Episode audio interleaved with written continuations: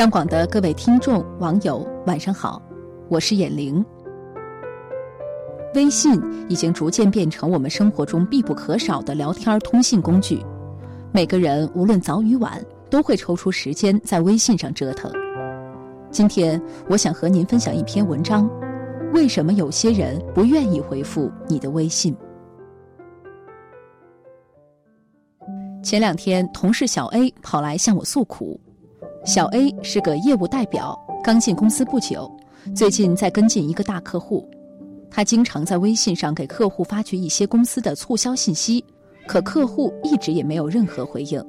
偏偏他又是个急性子，生怕跟丢了客户，大半夜给客户打去电话，结果被骂得狗血喷头。小 A 特别委屈地说。要是没有合作意向的话，直接拒绝就好了。就这么一声不吭的，谁能揣测出他的意思来呀？我笑着说：“对于成年人而言，沉默就意味着拒绝。如果你还不自知的擅自打扰的话，那样只会越发惹人生厌。”今天我们就来谈一谈，为什么有些人不愿意回复你的微信。现在人们大都随身不离手机，错过信息的几率极小。若是发出的信息迟迟不见回复，就是对方已经向你表明了态度，而你也应适可而止，不必再做过多的纠缠和打扰。现代社会，所有事物都是流通货品，时间也是。因此，当有人没有回复你消息的时候，很可能是因为你在他们的优先名单中排位并不高。因此，他不愿意付出时间在你身上。在所有的人际交往中，只有学会洞察别人种种行为背后的动机和深意，才能避免深陷心理困境，继而取得更多的主动和选择权。上个月，有个朋友在微信上找我借钱，当时的我因为刚刚交完新房的首付，手头上并没有太多结余的存款，我只好歉然地婉拒了他。谁知这个朋友仍不死心，又说了一大堆自己的难处，非得让我帮他一次。该说的话也都说了，一时也想不出更好的措辞去回应他。我索性沉默下去，不再回复。最近听到圈子里的人说，那朋友到处跟别人传我不近人情，不值得深交。成年人的世界里，没有爽快的答应，就是拒绝。每个人都有自己的难处。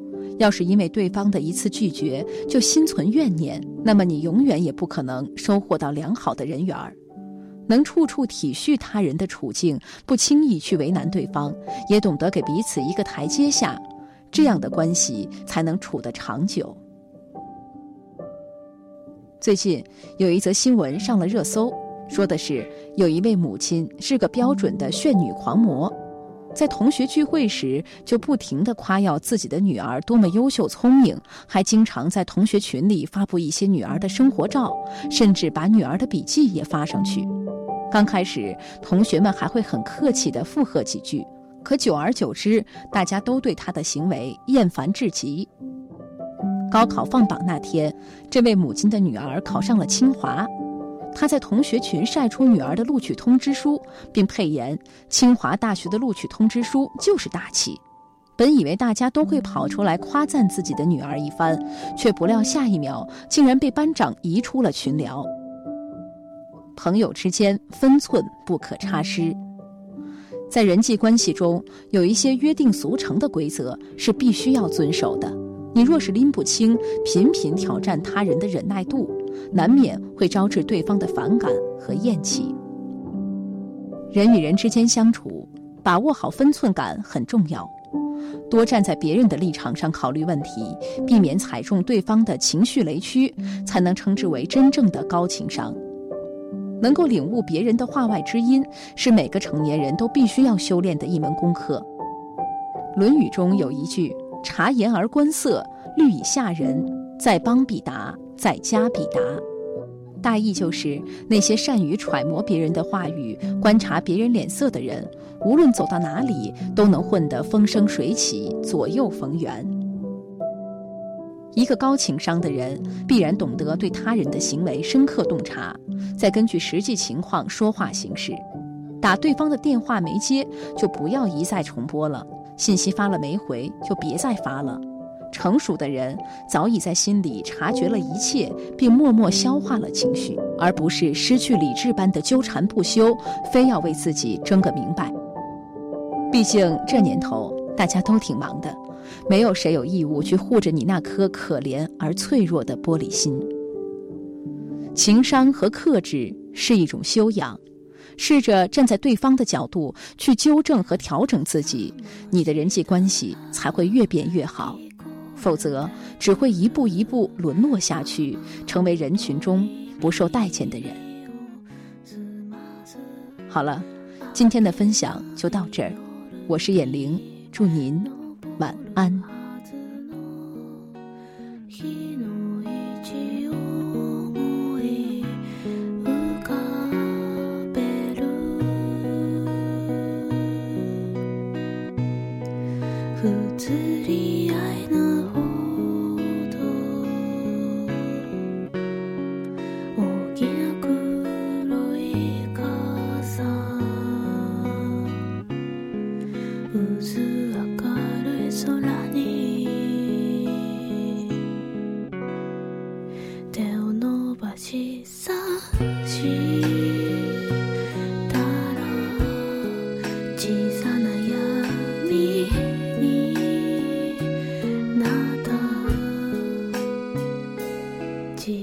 好き